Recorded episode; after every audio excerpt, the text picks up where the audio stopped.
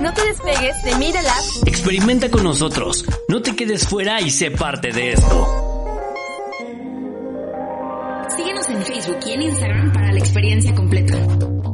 Búscanos en Instagram como arroba up y descubre todo lo que tenemos preparado para ti. Encuéntranos como Media Lab UP.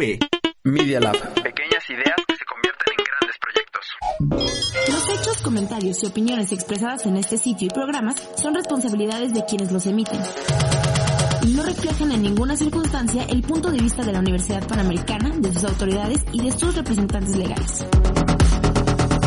Media Lab, el laboratorio de medios de la Universidad Panamericana. ¿Quién dijo que la historia del arte era aburrida? Bienvenidos al Artebrige.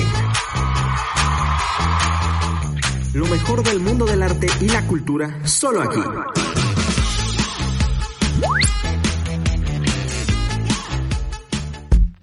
Bienvenidísimos a su programa favorito cultural, en donde arruinamos el arte tratando de explicarlo. Eh, yo soy Luz María Berumen. Hola, yo soy Osmara Rangel y eh, sean bienvenidísimos, como dice Luz, a un nuevo Artebrige donde hacemos nuestro mejor esfuerzo por hacer que el arte y los chismes culturales sean lo más divertidos posibles, ¿verdad, Luz? Sí, no, la verdad es que le hemos metido todos los kilos a este, a este pequeño proyecto y yo creo que ha despegado bastante bien pero hay un tema que creo que todavía ha estado un poco fuera de nuestro alcance. Ya hemos hablado, bueno, ¿de qué, de qué no hemos hablado?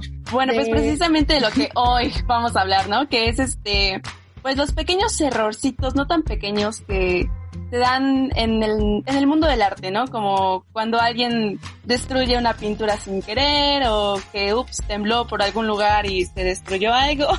o también eh, un tema que está muy, muy como presente últimamente que son los movimientos sociales y lo que pasa cuando destruyan una obra de arte. Y antes de que nos apedreen, Vamos a hablar bien de esto. Escúchenos, por favor, escúchenos. esperen, no nos pausen. Entonces, Luz, eh, tú cuéntanos, ¿eh? Vamos, ¿por qué estamos hablando bien de estos, pues, digamos, ¿cómo decirlo? Atrofios a algunas pinturas de arte o monumentos. Pues miren, la verdad es que el, el arte es es una expresión muy bella del ser humano. Yo creo que es la forma más sublime en la que el ser humano puede, pues, como trascender en esta tierra. Pero algo sí es cierto y es que el arte no está hecho para ser eterno. O sea, no, no sé si lo sabían, pero todo lo físico pues está hecho para, para perecer en algún momento. Y muchos artistas están al consciente de esto. Yo creo que la destrucción del arte, la inevitable destrucción del arte puede ser catalogado de dos maneras. Eh, por causas naturales o por causas del hombre. O sea, pueden ser como algo inevitable. Creo que Ofmara nos puede contar un poco más de eso, pero pueden ser más porque, pues, como las cosas que hemos visto con el Taj Mahal, que hemos visto con Pietra, que hemos visto, bueno, con tantas construcciones maravillosas que por, no sé, la contaminación, las inundaciones, un largo etcétera, se han, se han perdido o por causas del hombre, porque el hombre activamente trata de, de acabar con este arte o de modificar en, este arte. Y este, o sea, perdón, me voy a ver mucho como maestra, pero creo que todavía lo podemos subdividir en dos, en otras dos categorías que es por, por tratar de alterar la pieza original, es decir, de convertir la pieza original en algo que, que transmita un significado más allá del original, o por simplemente eliminar lo que representaba la pieza. Eliminando lo que representa la pieza, yo me vienen a la mente, bueno, todas todos los crímenes culturales que hubo en el Medio Oriente, en el que destruyeron mezquitas y arte islámico invaluable. Yo creo que al borrar ese tipo de cosas, sí la gente busca borrar un poco de la historia de, pues sí, de la humanidad. Pero hoy no vamos a hablar de eso, eso es para otro episodio. Hoy vamos a hablar de una noticia muy reciente, muy interesante, que es el de, no sé, Ofmara, muy posiblemente lo sabes, eh, pero... A ver, ponme a prueba. Hace unos días, colectivos feministas tomaron las instalaciones de la CNDH. No sé si estaban al tanto.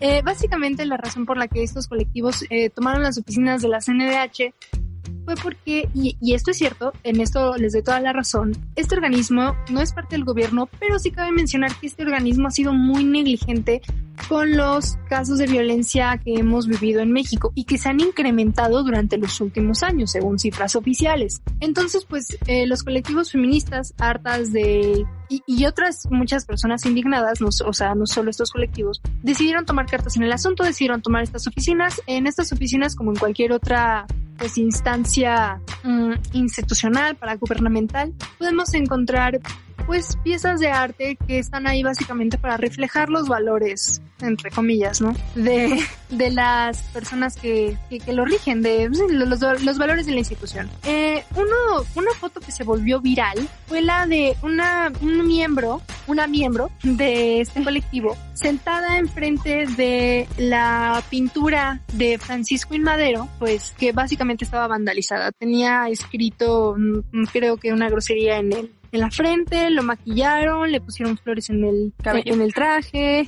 Bueno, eh, este cuadro, en realidad, bueno, muchísima gente se, se indignó, se indignó por esto, les pareció una completa falta de respeto que, que, que, que, esta, que ellas tomaran, pues digamos, las libertades creativas de, de vandalizar esta pieza de arte, ¿ok? Y yo creo que hasta cierto punto sí es un poco indignante cuando se vandaliza solo, solo por vandalizar.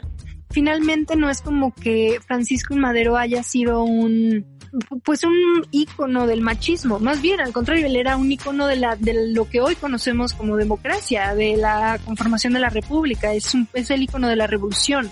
Entonces, no me, no me parece a lo mejor el, el objetivo de, o sea, no, no creo que debería ser la figura histórica contra la que se deberían de ir, pero eh, también cabe recalcar que no es, y, por favor ténganme paciencia cuando digo esto, pero no es tan mal. ¿Ok? Al artista de esta pintura lo pueden encontrar como Jomanu Art en Facebook, ya que su nombre real se desconoce. La fecha real en donde se hizo esta pintura también se desconoce y hay una razón para esto estas pinturas que fueron tan terriblemente vandalizadas y expuestas y luego subastadas, porque por cierto, o sea, las mismas feministas salieron a subastarlas. Sí lo vi, ¿eh? eso sí lo vi. Sí, no, eso, eso, eso se me hizo tan, ay, no sé, eso se está volviendo muy meta, pero bueno. Eh, el mismo artista no es muy reconocido, ¿ok? O sea, es un, en realidad es un amigo de, pues, las personas encargadas de la CNDH que, que fue comisionado para hacer esta pintura por un muy bajo precio. Entonces, de hecho, le están subastando, digo, lo último que escuché es que le estaban subastando a un precio mayor por el que fue realizada la pintura. ¿Qué nos dice esto? De nuevo, no, no estoy justificando este tipo de, de agresiones, pero muchas veces el arte por sí mismo tiene más valor cuando algo más le da valor. Me explico cuando un movimiento social está alrededor, cuando sirve para hacer eco de, de pues voces revolucionarias finalmente. O sea, las amen o las odien, finalmente están causando un impacto. Entonces, pues, esto es lo que esto es lo que les puedo decir de la pintura de Francisco y Madero. Eh, yo creo que esto, pues es un tema muy delicado. Me gustaría tener un poco más de tiempo para poder verlo, eh, analizarlo en retrospectiva. Yomanu eh, en realidad comentó en una noticia del Universal que lo más indignante es que creen que, o sea, y cito, lo más indignante es que creen que perderle el respeto a los personajes que hicieron nuestra historia mexicana resolverá la falta de gobierno que todos merecemos y yo tengo opiniones mezcladas, pero ya no vamos a hablar de, pero yo creo que ya no, no nos... Suficiente política por, sí, suficiente, programa. Suficiente política por hoy, pero creo que deberíamos estar un poquito más dispuestos a que el arte puede, el arte está hecho para ser voz de la sociedad y no al revés.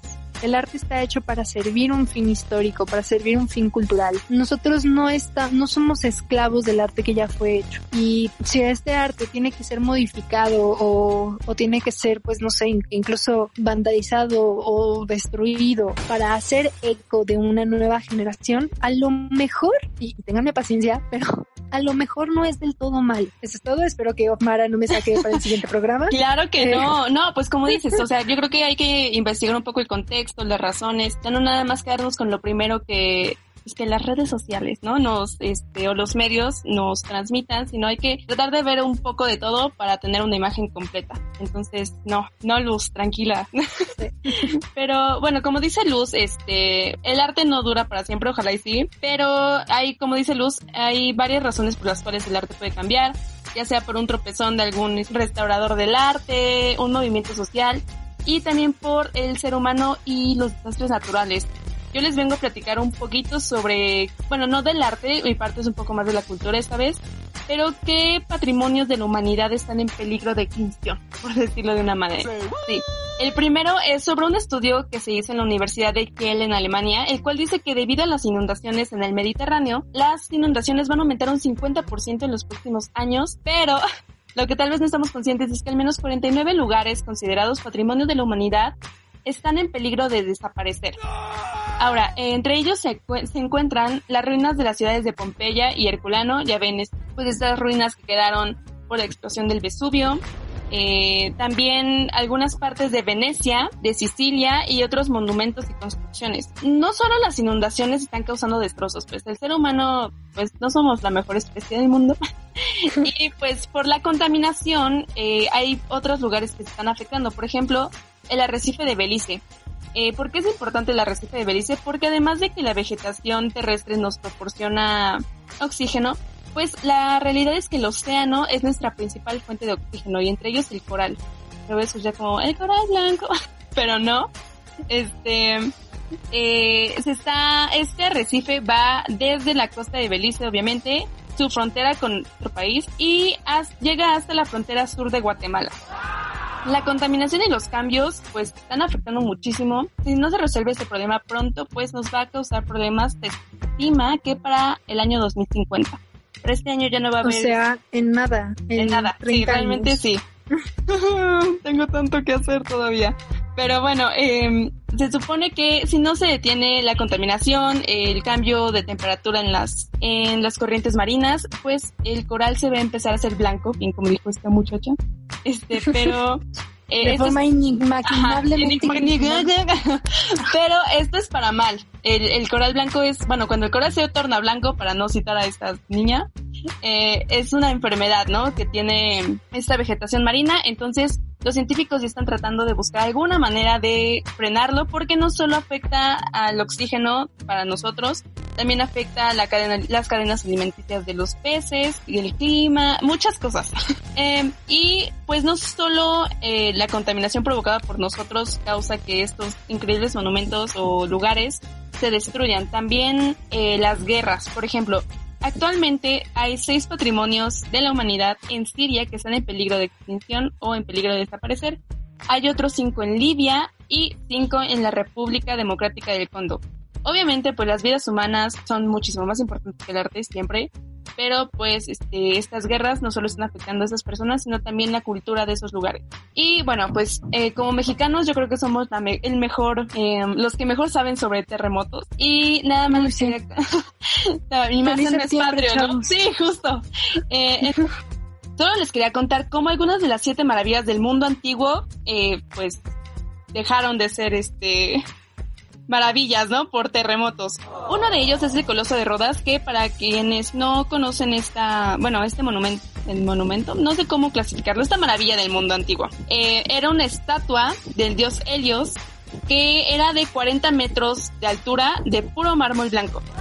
Y eh, todos los barcos que pasaban por Rodas, por la ciudad de Rodas, tenían que pasar por debajo de los pies de esta enorme escultura o enorme, pues sí, es, no sé, no sé cómo se le denomina algo de 40 metros, ¿sabes? Pero un coloso, ¿Monumento? Como bien dice su nombre. Eh, sin embargo, debido a los terremotos, pues este coloso quedó en las ruinas y actualmente solo se pueden ver los pies. Entonces, si los pies ya son enormes, yo creo que ver esta cultura debió haber sido una gran impresión. Y también otra de las maravillas del, mundo antiguo que se destruyó debido a temblores fue el faro de Alejandría. Este faro medía 134 metros de altura y en las mañanas utilizaba un espejo para reflejar la luz y por la noche pues con una hoguera.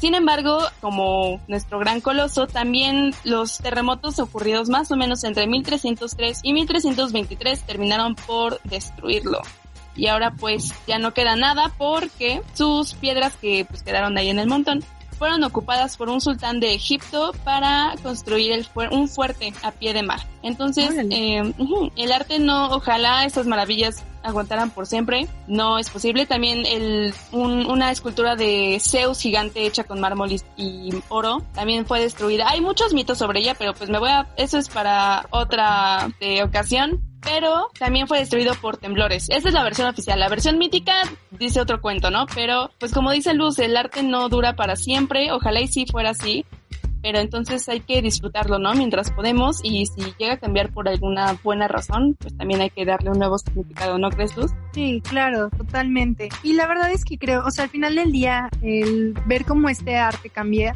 nos da una oportunidad de aprovechar, bueno, de, de, de ver también cómo la misma sociedad cambia. O sea, yo creo que el, entonces escúchenme por favor.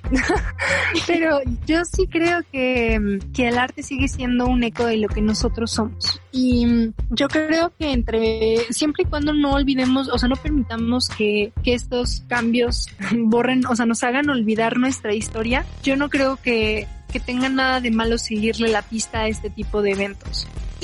Estoy súper de acuerdo con, con lo que acabas de decir, porque, eh, por ejemplo, con lo que pasó de Black Lives, ah, Black Lives Matter, perdónenme, este, que empezaron a destruir estatuas de muchísima gente que pues no se merecía, según algunas personas, estar como representada, pues porque habían sido racistas, porque habían tenido esclavos. Pues, pues sí, estoy de acuerdo con eso, pero saben, como dice Luz, no hay que olvidarnos de nuestra historia. Al fin y al cabo, todo este, pro o sea, donde estamos parados ahorita fue gracias a la lucha de personas anteriores. Entonces, siempre hay que recordar eso, pues la sociedad va cambiando y el arte también, ya vemos que no todo es estático. Entonces, pues solo no hay que olvidar nuestra historia, y menos el mes patrio, porque lo celebramos ante todo. Claro, claro, totalmente. Pero bueno, chicos, esto fue el Artebrige de esta semana. Esperamos que lo hayan disfrutado muchísimo y que nos acompañen una semana más en el próximo Artebrige. Yo soy Mara Rangel. Yo soy Luz María Berumen. Un gusto tenerlos de nuevo en nuestro estudio Flash Closet. Ay, yo de verdad yo tengo tantas ganas de regresar al, al estudio de grabación. Sí, yo creo que también los radioescuchas ya, desde que regresemos, como ya, por favor.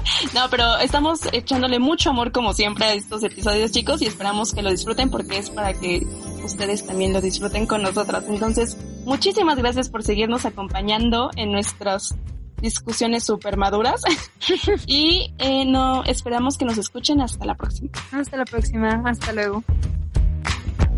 ¡Hey! Gracias por escucharnos. Si te quedaste con ganas de más, no te pierdas el siguiente episodio. Esto fue El Artebrige.